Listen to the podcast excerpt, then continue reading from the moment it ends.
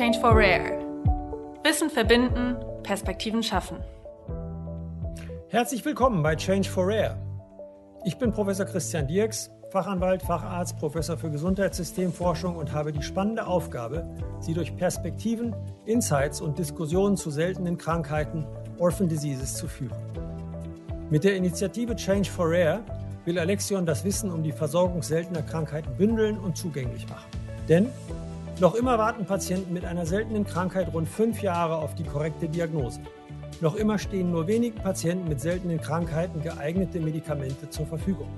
Um Wissen zu verbinden und Perspektiven zu schaffen, führe ich Gespräche mit acht Experten zum Thema Data, gläserner Patient oder endlich Durchblick. Tauchen Sie ein in die Perspektiven aus den Bereichen Datenschutz, Ethik, Recht, medizinischer Wissenschaft, Politik, Patienteninteresse, IT und Datensicherheit sowie Krankenversicherung. Krankenkassen haben in Deutschland in den vergangenen Jahren einen erheblichen Rollenwechsel erfahren. Sie bewegen sich langsam vom Bezahler zum Gestalter, from Payer to Player. Mit dem Gesetz zur digitalen Versorgung entstand für Krankenkassen die Möglichkeit, gemeinsam mit privatwirtschaftlichen Unternehmen innovative Produkte oder Versorgungsformen zu entwickeln, bei denen sie auch gemeinsam mit den erhobenen Daten des Projekts forschen dürfen. Weitere Aufgaben ergeben sich aus den Möglichkeiten der Forschung mit Abrechnungs- und Versorgungsdaten. Die Expertin Frau Dr. Ursula Marschall gibt Einblicke in diese neuen Möglichkeiten, deren Einsatz für Patienten mit seltenen Krankheiten und notwendige Weiterentwicklungen des Systems. Dr. Ursula Marschall ist Fachärztin für Anästhesie und Diplom-Gesundheitsökonomin. Seit 2007 ist sie die leitende Medizinerin der Barmer und verantwortet den Bereich Medizin und Versorgungsforschung im Barmer Institut für Gesundheitssystemforschung. Liebe Frau Marschall, ich möchte mit Ihnen heute vor allem über das Thema Data, gläserner Patient oder endlich Durchblick sprechen und Ihre Perspektive dazu transportieren. Mit dem Digitalisierte Versorgungsgesetz sind neue Aufgaben, aber auch neue Verantwortung auf die Krankenkassen zugekommen. Wo sehen Sie Einsatzmöglichkeiten und Chancen für die Diagnostik und Therapie von Versicherten mit seltenen Krankheiten? Ja, ähm, das ist eine sehr spannende Frage, die sich nicht in einem oder zwei Sätzen kurz beantworten lässt. Ähm, in meinem Leben, wie Sie ja schön gesagt haben, äh, vertrete ich sowohl die Medizinerperspektive, aber auch die Kassenperspektive, was die Daten anbelangt. Dieses neue Gesetz äh, ermöglicht uns jetzt ähm, das Thema Apps, ja, Kostenübernahme für Apps. Das ist nur ein Teil der Thematik. Ähm, aber auch schon bevor dieses Gesetz in Kraft getreten ist, haben wir äh, viel Kontakt mit jungen Unternehmungen, die sich äh, auf ganz unterschiedliche medizinische Bereiche fokussiert haben. Die Herausforderung ist zum einen, diese digitalen Möglichkeiten zu nutzen, diese aber in einem sehr strukturierten System, so wie wir es in Deutschland haben, äh, dort auch den richtigen Platz zu finden. Ähm, mein intensives Votum ist, das kann nicht ein Player alleine machen, das kann nicht eine Seite alleine machen. Wir brauchen vernetzte, wir brauchen äh, Strukturen, die voneinander äh, wissen und die aber gemeinsam miteinander arbeiten. Heißt das, Sie wollen mit anderen Krankenkassen gemeinsam dieses Feld betreten oder haben Sie das vielleicht auch schon gemacht? Ähm, wir arbeiten äh, mit anderen Krankenkassen selbstverständlich zusammen. Ähm, eines unserer jetzt jüngsten und auch vielleicht äh, gerade was das Thema seltene Erkrankungen anbelangt, besten Beispiele ist zum Beispiel ähm, das Innovationsfondsprojekt Translate NAMSE. Da ging es explizit um seltene Erkrankungen. Ja, wie kann ein Patient, der glaubt, er hat eine seltene Erkrankung, äh, wie kann er den richtigen Behandler finden? Wie kann er die richtige Klinik finden? Da wurden halt entsprechende Strukturen aufgebaut. Das komplett neue auch für uns als Krankenkasse war, ähm, wir haben hier die Exomdiagnostik, das heißt also die äh, Diagnostik der, des Erbmaterials mit in die Leistungen aufgenommen. Wir waren als Barmer zusammen mit der AOK Nordost hier die äh, Kassenpartner, die das neu gemeinsam entwickelt haben. Jetzt ist das Projekt vor ein paar Wochen erfolgreich abgeschlossen worden ähm, und wir haben jetzt unser Wissen ähm, den anderen Krankenkassen mit ähm, quasi bekannt gegeben. Wir haben jetzt äh, mit den gesamten Ersatzkassen, also 60 Prozent des Marktes, haben wir einen Vertrag entwickelt mit diesen Zentren für seltene Erkrankungen. Ähm, parallel dazu hat das AOK-Lager den quasi fast gleichen Vertrag gemacht, sodass wir jetzt ein Angebot haben, äh, was aus einem Innovationsfondsprojekt jetzt so etwas wie Regelversorgung hat. Das klingt ja sehr spannend. Ist das also auch tatsächlich jetzt eine Kooperation gewesen mit privatwirtschaftlichen Unternehmen, nämlich mit diesen Zentren für seltene Erkrankungen, oder gab es da noch einen anderen Industriepartner? Äh, nein, es gab keinen Industriepartner. Ähm, es war ausschließlich erstmal angefangen, äh, die Strukturen auf Klinikebene zu entwickeln, ja, auch zu schauen, welcher Patient braucht denn welche Versorgung.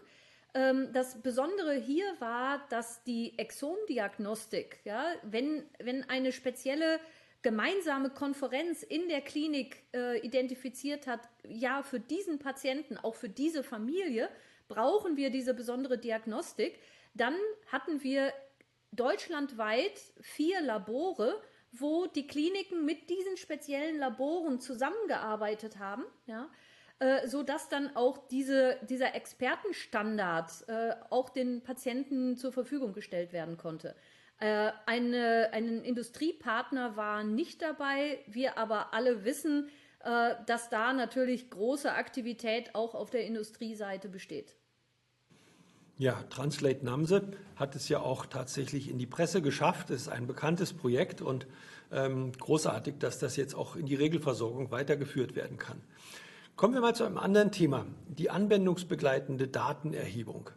Ähm, das ist ja ein Verfahren, bei dem der gemeinsame Bundesausschuss beschließt, dass für ein Arzneimittel, das die frühe Nutzenbewertung durchlaufen hat, noch nicht genügend Daten vorliegen, um den Nutzen wirklich auch bewerten zu können, also selbst wenn das nur ein, eine frühe Nutzenbewertung ist. Und er verfügt nun, dass alle, möglichst alle Patienten in einem Register erfasst werden sollen.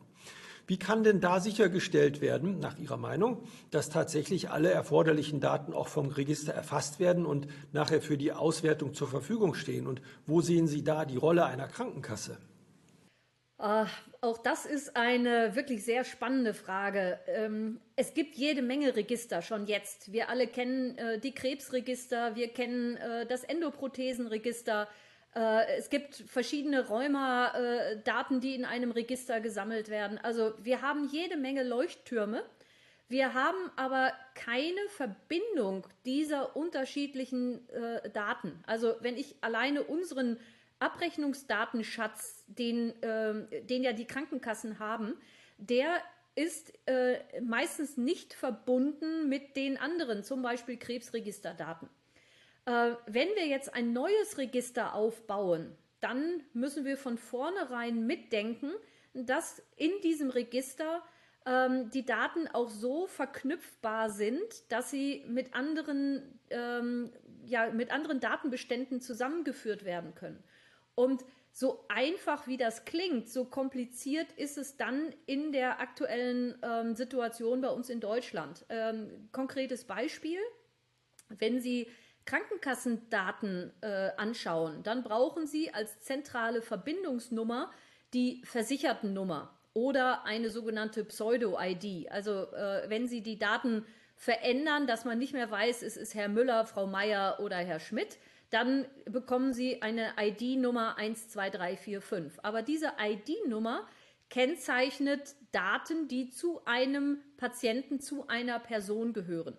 Wenn Sie jetzt ähm, einen Patienten, der an einem Lungenkrebs leidet, wenn Sie da schauen, ähm, welche Informationen haben Sie aus den Krankenkassenabrechnungsdaten und wollen die verknüpfen mit den Krebsregisterdaten, dann brauchen Sie ja eine zentrale Stelle, um Datensätze zusammenzuführen. Aber genau dieser Vorgang unterliegt dann wieder der Datenschutzgrundverordnung. Das heißt, Sie dürfen zum Beispiel bestimmte Datenbestände nur äh, einen gewissen Zeitraum, nämlich unter vier Jahre, aufbewahren. Und das sind genau die Themen, die uns dann in der konkreten, äh, im konkreten Doing ja, äh, eher ähm, beschränken und es leider nicht so einfach machbar ist. Ja, da können wir gemeinsam noch mal näher drauf schauen. Die vier Jahre, die ich jetzt in Erinnerung habe, waren nach dem Sozialgesetzbuch die Daten der ambulanten Versorgung. Dieser Aufbewahrungszeitraum ist ja jetzt mit dem digitalen Versorgungsgesetz deutlich verlängert worden. Eines der Ergebnisse des ZUTEC-GKV-Gutachtens. Ähm, in einigen Ländern Frau Marschall, untersuchen die Krankenkassen die Daten ihrer Versicherten auf Merkmale und Zusammenhänge und leiten Verdachtsdiagnosen aus bestimmten Mustern ab. Sie informieren dann die Versicherten, damit die sich in ärztliche Behandlung begeben. Ist das ein Zukunftsmodell für Deutschland? Ich denke jetzt mal, äh, nach dem 68d kann ja die Krankenkasse ihre Versicherten auch aktiv über bestimmte Programme oder Vorsorgemöglichkeiten informieren. Wie sehen Sie die Möglichkeiten eines solchen Verfahrens? Ähm, das sehe ich als Medizinerin. Ich sehe durchaus die positiven Aspekte. Ich kenne aber auch die Krankenkassendaten ja, und aus meiner gemeinsamen Perspektive sehe ich Chancen und auch Risiken. Chancen sicherlich, ähm, je, wir schreiten nicht nur in der Medizin, quasi wir, wir erleben eine Revolution, gerade was die Krebstherapie anbelangt. Wir haben immer neue Möglichkeiten. Äh, warum nicht auch einen Patienten proaktiv darüber zu informieren, dass er äh, eine mögliche Erkrankung haben könnte? Aber will ich das als Patient auch in jedem Fall wissen? Ähm, möchte ich, dass meine Krankenkasse mich darauf hinweist, dass Adipositas, also starkes Übergewicht, auch zu Folgeerkrankungen bis hin zu einer reduzierten Lebenszeit führen kann? Möchte ich das, dass ich da, egal in welcher Form, per Brief, per Mail ähm, mit meiner Krankenkasse da kommuniziere? Also das ist etwas, da muss äh, der Patient erstmal selber die Zustimmung geben. Das ist die eine, das ist die medizinische Seite. Die zweite Seite ist, die Krankenkassendaten sind Abrechnungsdaten. Die sind zum Zwecke der Abrechnung äh, nicht nur aufgebaut worden, sondern sie unterliegen auch besonderen äh, Gesetzesmäßigkeiten. Äh, ich hatte eben das Beispiel Adipositas genannt. Wir wissen aus zahlreichen Studien, dass das Übergewicht äh, stetig weiter voranschreitet. Schauen Sie aber in die Krankenkassendaten, dann findet so eine Situation überhaupt nicht statt, weil Adipositas wird erst ab Grad 2 oder Grad 3, also bei der schweren Adipositas, finden Sie das überhaupt erst in den Daten, weil die Kodierung einer Adipositas in einem leichten Maße ja, ist nicht erlösrelevant. Also all das, was nicht erlösrelevant ist, wird nicht kodiert. Wenn ich also jetzt einen medizinischen Algorithmus und auch künstliche Intelligenz ist schon bei Krankenkassen angekommen, ja, ähm, wenn Sie also die, diesen Algorithmus über die Krankenkassendaten laufen lassen, finden Sie selbstverständlich Muster. Aber ist dieses Muster jetzt tatsächlich so aussagefähig, wie wir das als Mediziner aus anderen Dingen kennen? Wir brauchen in der Medizin Laborwerte, wir brauchen in der Medizin bildgebende Diagnostik, also Röntgenbilder, äh, Kernspintomographien und ähnliches. All diese Informationen sind in den Kassendaten nicht vorhanden. Ähm, ich plädiere eindeutig dafür, dass Krankenkassendaten, ähm, dass man hier äh, diese Daten, diesen Datenschatz nutzt. Aber äh, es geht immer nur zusammen ja, im Team. Äh, es reicht nicht, dass ein Datenspezialist ähm, Muster über einen Datensatz laufen lässt, ob es Kassendaten sind oder Registerdaten. Es braucht eine Interpretation in einem Team, äh, äh das halt eben aus spe äh, speziellen Spezialisten zusammengesetzt ist. Ja, und meine Frage war ja auch insofern wirklich ein bisschen zu kurz, weil wir ja auch eine Sache noch berücksichtigen müssen, wenn der Patient informiert wird was ist denn dann der Inhalt dieser Information? Und da spielt ja dann auch eine Rolle, nicht nur ein Erkrankungsrisiko zu kommunizieren, sondern auch die drei Faktoren. Wir nennen das RSI, Risiko, Schweregrad und Intervention mitzukommunizieren, um überhaupt auch eine Aktion daraus ableiten zu können. Das ist ähm, eine, eine weitere sehr spannende Frage. Liebe Frau Marschall, wenn Sie eine der zuvor besprochenen Herausforderungen heute verändern könnten, was würden Sie umsetzen und wie? Ähm, ich würde mir wünschen, dass wir weniger übereinander sprechen, sondern eher miteinander sprechen. Ähm, ich würde mir wünschen, dass wir die Hürden, Bürokratiehürden, technische Hürden, ähm, dass wir die gemeinsam ansprechen und dass wir die gemeinsam versuchen, konstruktiv in eine Lösung zu überführen. Weil letztendlich, es gibt so den schönen äh, Spruch, Daten ist das neue Öl. Wir wissen, dass ähm, Datenschätze hier in Deutschland liegen. Die sind noch nicht gehoben, die sind nicht gefördert worden. Äh, wir haben leider ein sehr strukturiertes System und diese Rahmenbedingungen, die auf der einen Seite schützen, äh, aber auch auf der anderen Seite ähm, genau die, dieses Heben dieses Schatzes behindern können. Und da würde ich mir wünschen, dass wir da gemeinsam schauen, wie wir diese Hürden niedriger bekommen und nicht nur weiter hoch äh, ansetzen. Das ist ein ausgezeichneter Vorschlag und den wollen wir dann auch bei unserem nächsten Roundtable-Gespräch zusammen mit den anderen Experten gleich umsetzen. Frau Marschall, ich danke Ihnen für dieses sehr informative Gespräch. Bis bald. Das freut mich. Ich fasse die Kernbotschaften aus dem Interview mit Ursula Marschall noch einmal zusammen. Die Krankenkassen können durch die Digitalisierung eine neue Rolle im Gesundheitswesen einnehmen, insbesondere indem sie sich an innovativen Projekten beteiligen. Dies muss jedoch gemeinschaftlich mit anderen Playern passieren. Vernetzte Strukturen ermöglichen, dass die Player nicht nur voneinander wissen, sondern auch gemeinsam die Versorgung verbessern. Es gibt viele Register, jedoch zu wenige Verbindungen zwischen den Daten, wie zum Beispiel Abrechnungsdaten der Krankenkassen und Registerdaten. Beim Aufbau neuer Register muss von vornherein bedacht werden, dass diese mit anderen Datenbeständen zusammengeführt werden können. In der Praxis sind dieser Datenaustausch und die Verknüpfung vorhandener Daten wegen datenschutzrechtlicher Beschränkungen nicht immer möglich. Der Datenschatz der Abrechnungsdaten der Krankenkassen sollte für die versichertenbezogene und auch andere Forschung genutzt werden. Allerdings werden medizinische Algorithmen die erlösorientierte Kodierung der Abrechnungsdaten nicht immer zu aussagekräftigen Erkenntnissen bezüglich der Versorgung führen. Deren Interpretation sollte daher diesen Bias berücksichtigen und zusätzlich in einem Team von Spezialisten differenziert werden. Insights und Perspektiven finden Sie als Video und Podcast auf www.changeforair.com. Neugierig? Dann lesen, schauen und hören Sie rein. Am 24. Juni findet der nächste Roundtable mit allen acht Experten aus Datenschutz, Ethik, Recht, medizinischer Wissenschaft, Politik, Patienteninteresse, IT und Datensicherheit sowie Krankenversicherung statt. Melden Sie sich jetzt kostenlos an und seien Sie auch virtuell dabei, wenn wir Wissen verbinden und Perspektiven schaffen. Wir freuen uns auf Sie.